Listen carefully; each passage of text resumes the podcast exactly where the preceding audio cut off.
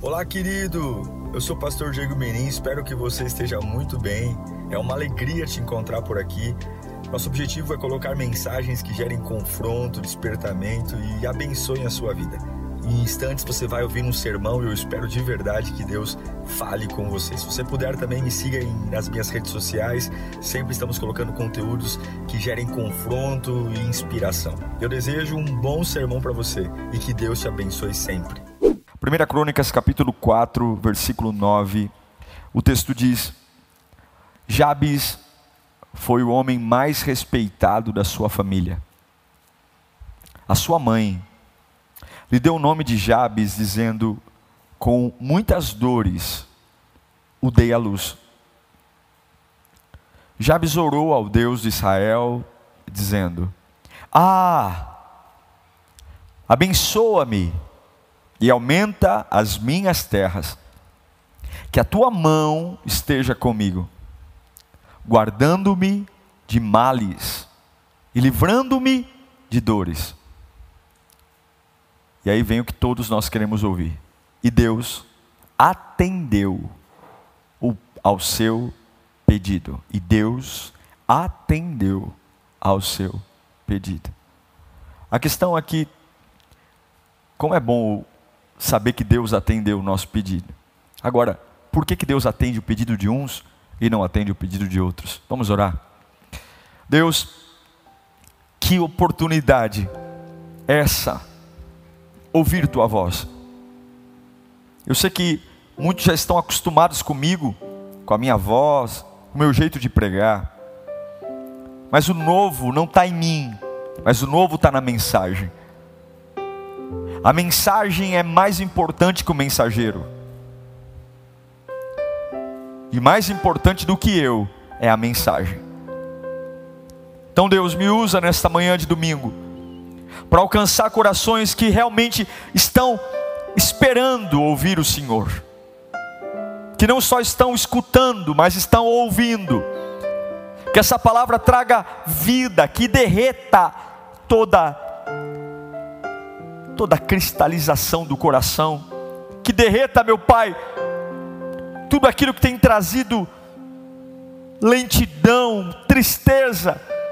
Fala conosco, Pai, nesta manhã, é o que eu imploro, apesar de mim, em nome de Jesus. Todos nós acreditamos na oração. Um crente que não ora é, simplesmente não é um crente porque a oração faz parte de uma prática sadia de vida cristã. Oração, leitura bíblica, leitura bíblica e oração. E embora a gente não saiba muito bem sobre os detalhes da vida de Jabes, até porque esse personagem que trago a vocês nesse domingo pela manhã é citado exclusivamente nesses dois versículos de 1 Crônicas 4, o versículo 9 e o versículo 10. Mas é importante entender que tudo o que ele viveu partiu da oração. Sim, a oração ela é, é uma ferramenta das mais poderosas para tocar o coração de Deus. Deus realmente tem um interesse muito grande quando você tem coragem de falar com Ele. E oração não é fácil, afinal de contas, tudo que vale a pena não é fácil, tudo que é precioso não é fácil. E por isso que orar não é fácil. A gente coloca algumas desculpas, alguns marmanjões dizendo: Eu não sei orar. Se eu sei dizer que não sei orar, eu sei orar, porque orar é uma conversa. Mas orar não é fácil. Orar requer muito mais do que palavras, porque oração é uma comunicação. E nem sempre quando você fala, você comunica. Nós somos treinados que uma boa conversa, ela é, um, ela é feita por uma boa quantidade de palavras soltas. E tem gente que fala o tempo todo, parece uma matraca, não cala a boca. Fala o tempo todo, mas não comunica nada. Não comunica, não transfere. E aqui eu vejo um homem que foi transformado pela oração transformado pela capacidade de falar com Deus. Eu não sei se você sabe, mas Deus ainda ouve. Deus ainda escuta homens. Deus ainda faz milagres. Deus ainda muda histórias. Deus, se for preciso, ainda abre o mar. Se for preciso, se você tiver fé para isso, Ele pode ainda parar o sol. Deus pode fazer grandes coisas. O problema é que nós paramos de falar com Deus. Paramos de falar com Deus. A oração tem morrido. A oração tem virado reza. Palavras repetidas. Ou palavras que a gente fala e a gente nem acredita no que está falando. É algo que sai da garganta, não sai da alma. É algo que é igual sempre. É protocolar. E é por isso que vivemos num nível tão raso de avivamento, de poder, porque paramos de falar com aquele que servimos. Veja, o início da vida de Jabes, o texto nos diz: sua mãe chamou de Jabes, dizendo: porque com dores dei a luz. Jabes iniciou a vida dele com dores e dificuldade. É. O próprio nome dele, Jabes, que no hebraico quer dizer Yabetz, significa aflição, dor. Esse foi o começo dele, como garanto que talvez é o começo de muita gente que está me assistindo aqui agora. Raras são as pessoas que se aproximam a Deus por alegria. Raras, não vou dizer que não existem, mas são é, é o mínimo. A maioria de nós, a minha história na vida cristã se deu pela dor da minha mãe. O que levou meus pais a Deus nunca foi um, um sonho idealizado. Quantos de nós estamos assistindo esse culto e nosso começo foi pela dor?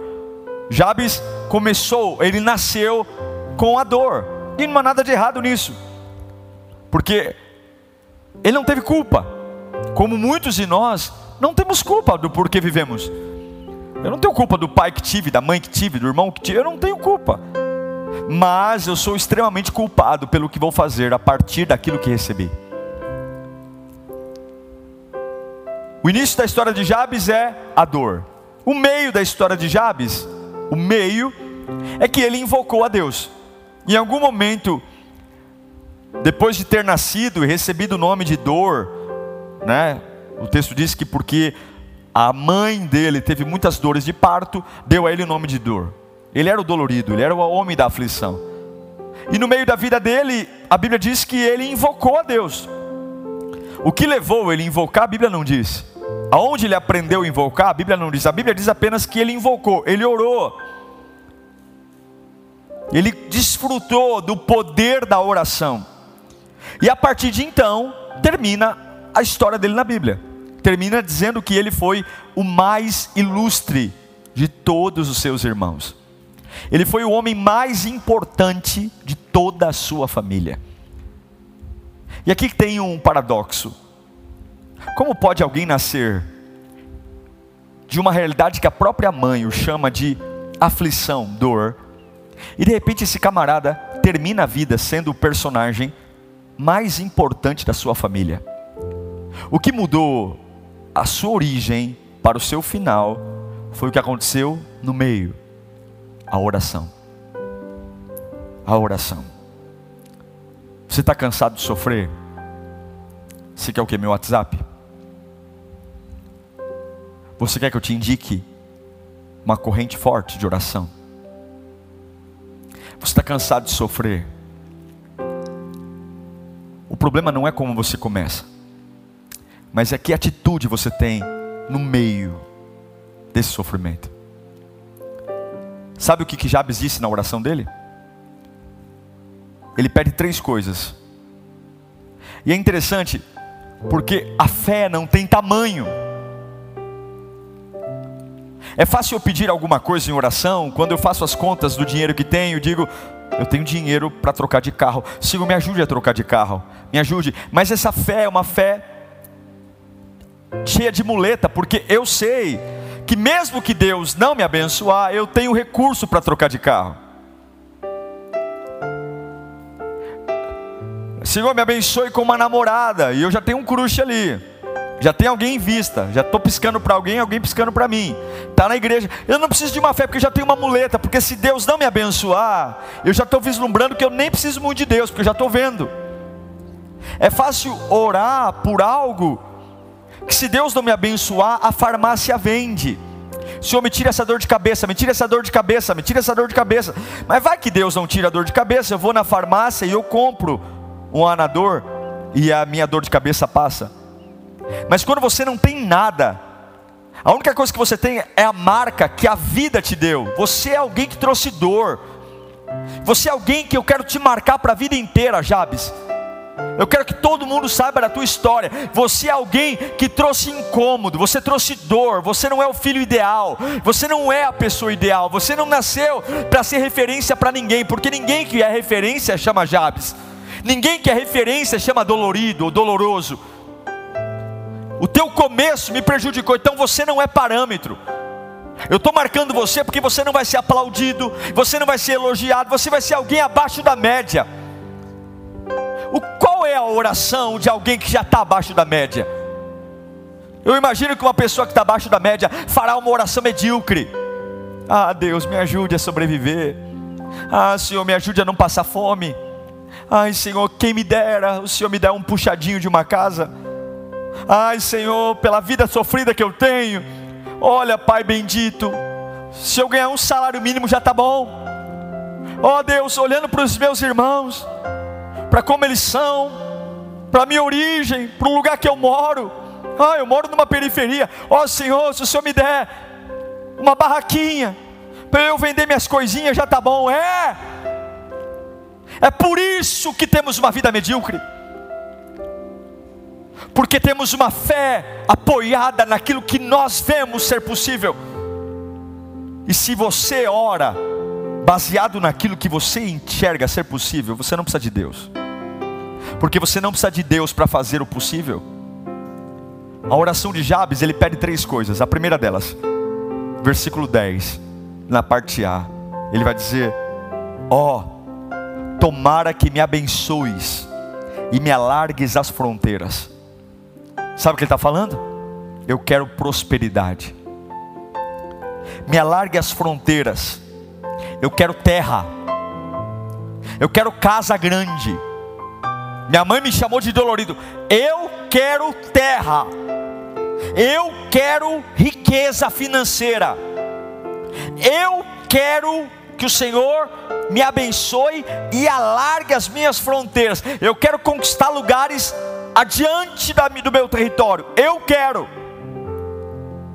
Sabe por que a gente é miserável? porque a gente ora para Deus tocar o coração de alguém para nos abençoar.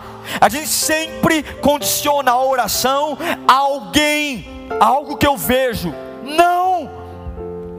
Eu não sei que fronteira e como Deus vai me prosperar. Mas eu não posso crer que para Deus me abençoar, ele, eu preciso depender de alguém. É por isso que o Salmo 23, 1 diz que o Senhor é o meu pastor, e nada me faltará. Por que, que nada me faltará? Não há nenhuma garantia de que se está chovendo, se tenha deserto, o não faltar, não há nenhuma explicação se o solo está bom, não tem nada, só não vai faltar por um detalhe: eu tenho o pastor. Como é que você vai virar esse ano, pelo amor de Deus? Você está em crise porque você fez uma entrevista, e não te responderam ainda, é isso. É esse telefonema dessa empresa que vai determinar se você vai passar fome ou não. Porque você mandou uma ficha para o banco e o gerente até agora não aprovou teu crédito. E você está igual um medroso, orando para Deus tocar no coração do gerente do banco. Será que é ele que vai determinar se você é próspero ou não? Será que não falta um pastor na sua vida? O Senhor, Ele é o meu pastor, e é exclusivamente por causa do pastor que eu posso dizer para os meus medos: nada me faltará. É exatamente por causa do pastor que eu vou olhar no espelho e dizer: Eu não tenho medo nenhum, porque nada me falta. Como assim? é por causa do pastor.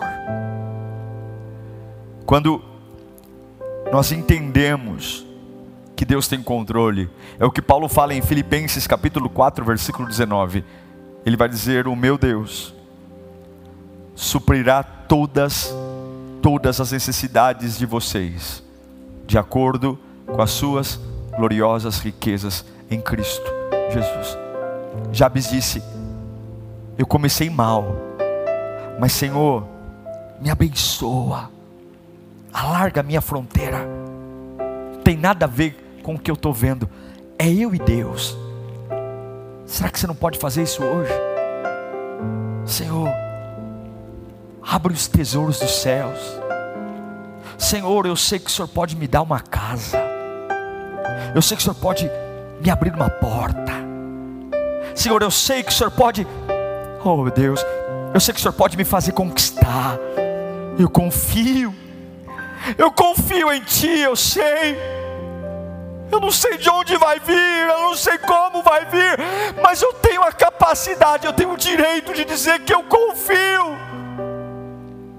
A segunda coisa que Jabes pede, depois da prosperidade, ele fala no versículo 10, capítulo, é, versículo 10 do capítulo 4, a parte B, ele fala: Que a tua mão seja comigo, ou seja comigo a tua mão. Sabe o que ele está falando? Que, que ele está pedindo? Senhor, cuida de mim, cuida de mim, Senhor, que a tua mão seja comigo. É como se ele falasse: Eu vou, eu quero ter fronteiras estendidas, mas me protege, cuida de mim. Eu não quero confiar na, tua, na minha própria mão, não. Senhor, cuida de mim. Porque eu sei que onde o Senhor coloca a mão é bendito. Eu sei que a mão de Deus é poderosa. É o que o profeta Isaías diz no capítulo 40, versículo 12 de seu livro profético. Quem mediu as águas na concha da mão? Quem foi? Ou com o palmo definiu os limites dos céus? Quem foi? Quem jamais calculou o peso da terra? Ou pesou os montes na balança? E as colinas dos seus prantos, dos seus pratos? É tão grande a mão de Deus. Jabes está dizendo: Senhor, cuida de mim. Minha mãe talvez não cuidou de mim. Eu fico tentando imaginar. A medicina, ela se tornou muito evoluída na nossa geração. Mas é muito provável que sempre houve, houve depressão pós-parto. Não é uma doença de agora. O que leva uma mãe dar para o filho o nome de dores, de alguém que me causou aflição. Imagine Jabes andando e todo mundo dizendo: aflição, aflição, aflição, porque Jabes é a tradução do hebraico para português de dores, aflição, desgaste. Talvez ele não teve o cuidado da mãe, mas na oração, ele não está pedindo vingança. Ele fala: Senhor, cuida de mim que a tua mão seja comigo. Senhor, eu estou passando por isso, que a tua mão seja comigo. Eu tenho medo que a tua mão seja comigo, Senhor. Que a tua mão seja comigo quando eu for lidar com os meus desafios. Quando o Senhor me levantar, meu Pai, quando eu prosperar, que a tua mão seja comigo. Quando eu for contrariado, que a tua mão seja comigo. Senhor, não me deixa viver uma vida na minha mão. Não me deixa, não deixa eu tocar aquela empresa. Não deixa eu tocar minha. Não, não, que a tua mão seja comigo, que a tua mão seja comigo. Meu irmão, Jabes confiou na mão de Deus. Por isso, é o que diz Isaías capítulo 41, versículo 13. O Senhor, pois, o, pois eu, o Senhor, o seu Deus, que o seguro pela mão direita, lhe diz: Não tema, eu o ajudarei. A terceira coisa que Jabes pediu, primeiro foi prosperidade, depois cuidado, e na sua curta oração, ele pediu proteção. Na parte C do versículo 10, ele diz: Me preserves do mal, de modo que não sobrevenha aflição.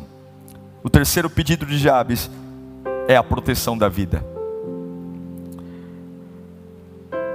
Talvez ele estava cansado de sofrer, cansado de ser humilhado, de enfrentar perigos.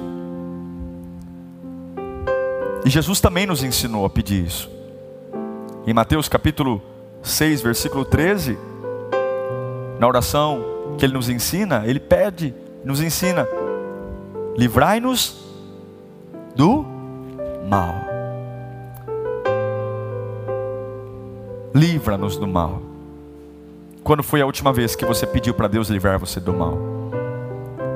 Não é orar dizendo para Deus o que está acontecendo com a gente, mas é dizer: Senhor, eu não quero sofrer, livra-me do mal.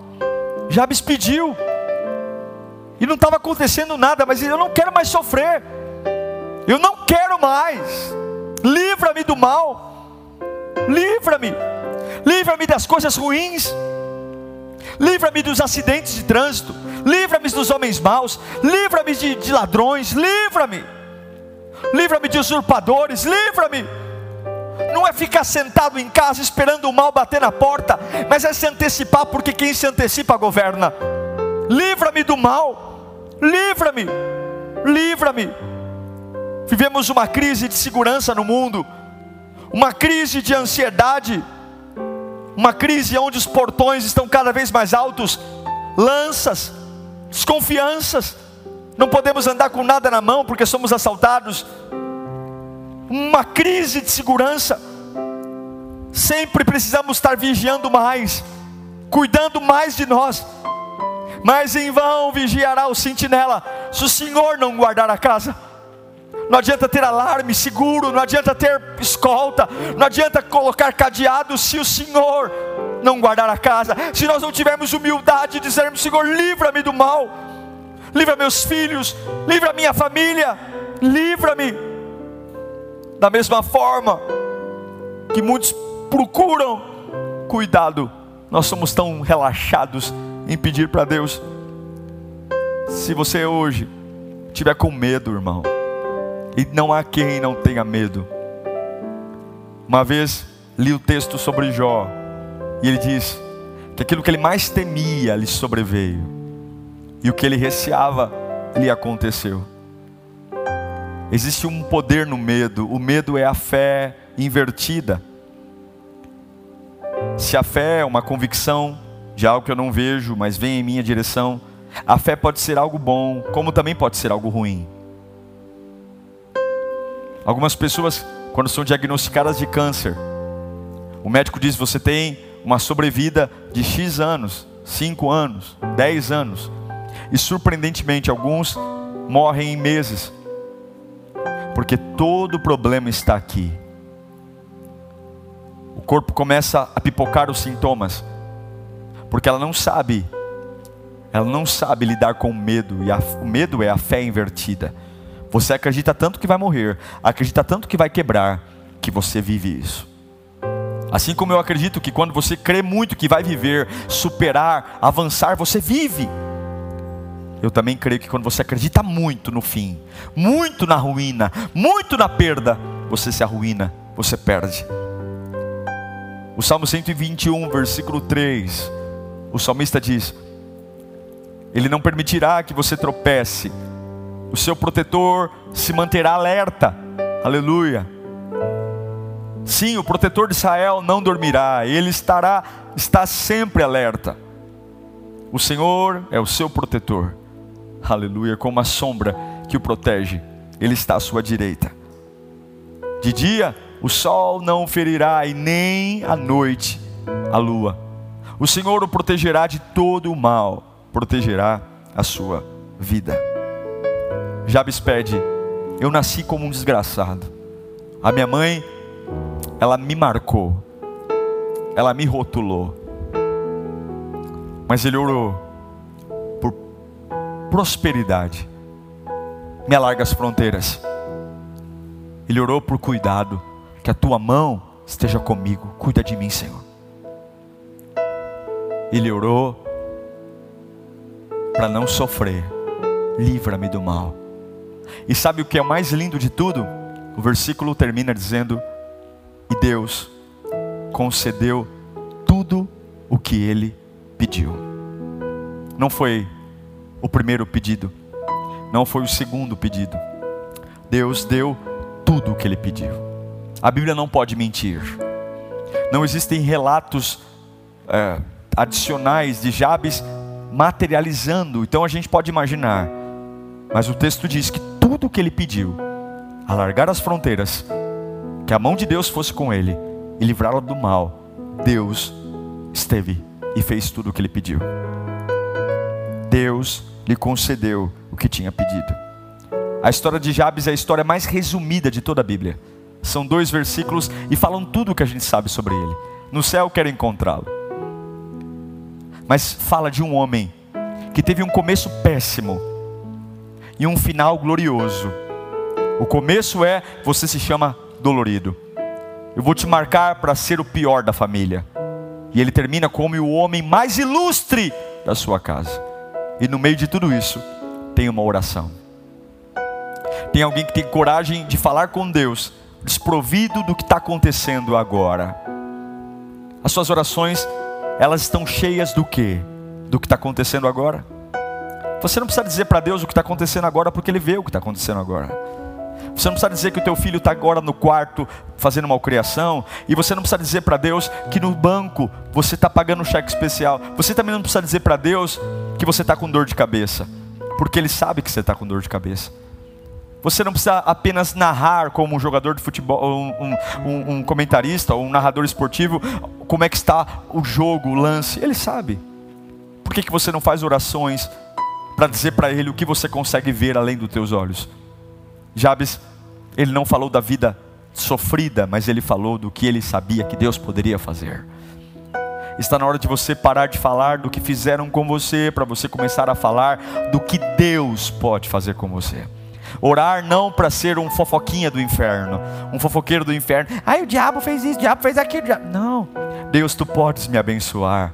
Deus, tu podes curar a minha vida. Deus, tu podes abrir meus olhos. Deus, tu podes curar os vazios da minha alma. Deus, tu podes sarar a minha mente. Deus, tu podes, tu podes. E não tem nada a ver com a minha origem, não tem nada a ver com o meu bairro, não tem nada a ver com as oportunidades da vida. Tem tudo a ver com o teu poder, tem tudo a ver com a tua glória, tem tudo a ver com o teu querer. E eu creio, Pai, eu creio que o Senhor é o meu pastor e nada me faltará. E eu quero apenas dizer algo para você. Não é uma oração qualquer. Só é possível orar e tocar o coração de Deus se você conseguir sonhar. Sonhar antes da oração. É fechar os olhos e acreditar que Deus te ouve e que Deus te fez para conquistar. E que ainda que você não seja o filho mais ilustre, a pessoa mais ilustre, mas Deus simplesmente leva em conta a oração de homens que não se, não se valem das, dos rótulos humanos, mas que olham para Ele. Jeremias era o que não sabia falar, Gideão era da família mais pobre de Manassés, Davi era o desprezado do pai, Isaías era aquele que não tinha a altura de uma boca limpa para falar em nome de Deus, e poderia citar tantos outros aqui, homens que aos olhos dos homens eram os sofridos mas que tiveram a capacidade de se desprender daquilo que a vida disse para eles, para dizer: Eu posso falar com Deus em liberdade. Qual é o tamanho da oração? A oração é o que você faz dela. A oração é livre. Quando você lê um livro, você está preso ao que o livro te faz ler. Quando você canta uma música, você é preso a cantar o que o autor compôs. Mas quando você ora, não há regra. Quando você ora, é você que diz. A música te limita. A leitura de um livro te limita. Mas a oração é sua. O que você tem feito na sua oração? Nesse último domingo de 2020, existe uma vantagem particular em falar com Deus. Espertos são os homens que conseguem falar com Deus. E eu queria motivar você a mudar a sua vida. A entender que o jeito que você começou não precisa ser o jeito que você vai acabar. o jeito que a vida te deu nome não significa o jeito que você vai terminar. E é você que tem que dizer isso. É você que tem que fechar os olhos e dizer para Deus: o que, que você consegue ver que Ele é capaz de fazer na sua vida? Que tipo de casamento você acha que Deus pode te dar? Qual?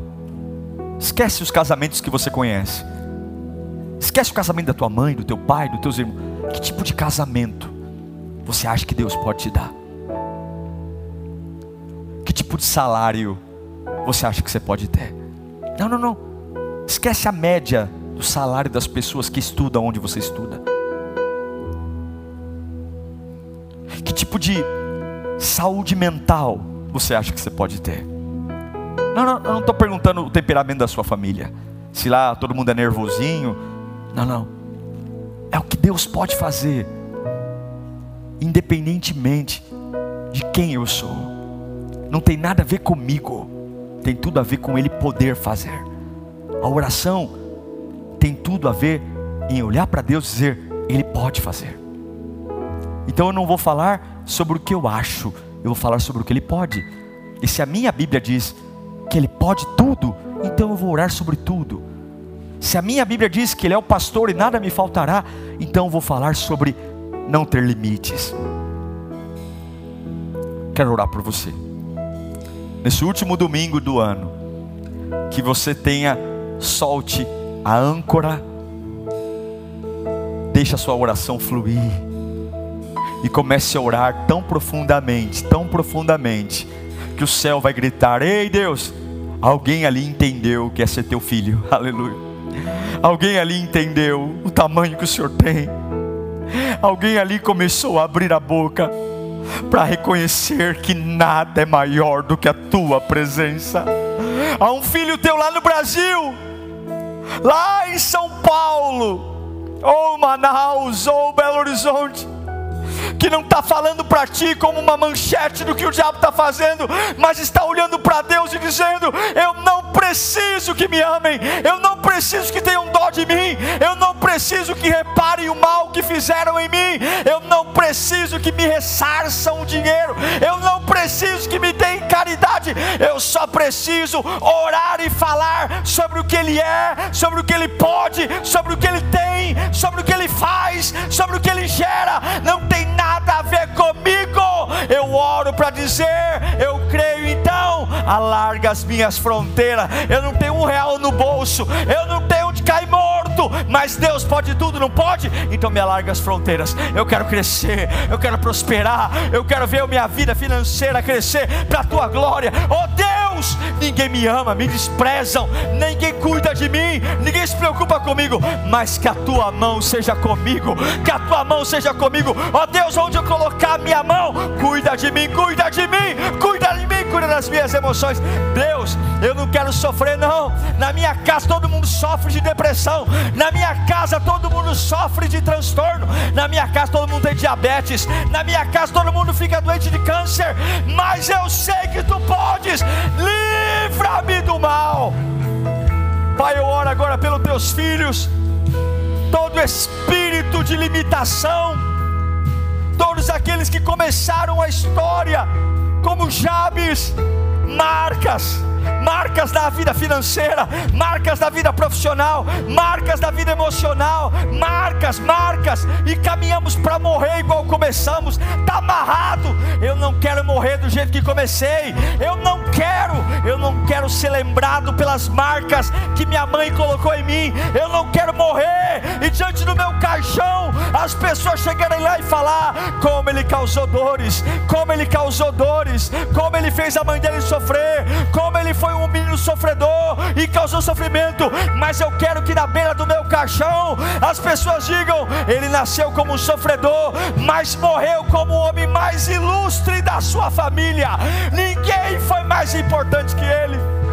Nós oramos, Pai, quebra os limites, quebra os limites que nos seguram quebra os limites que nos aprisionam nessas orações mequetrefes, essas orações porcaria que a gente faz, essas orações que nem a gente mesmo acredita, nem a gente mesmo acredita, é tão ruim, é tão rasa, é tão pobre que a gente nem acredita, mas eu quero começar a ter a ousadia de no meio dessa minha vidinha, no meio dessa minha vida difícil, oprimida, abrir uma clareira do impossível, abrir um clarão, porque tu podes.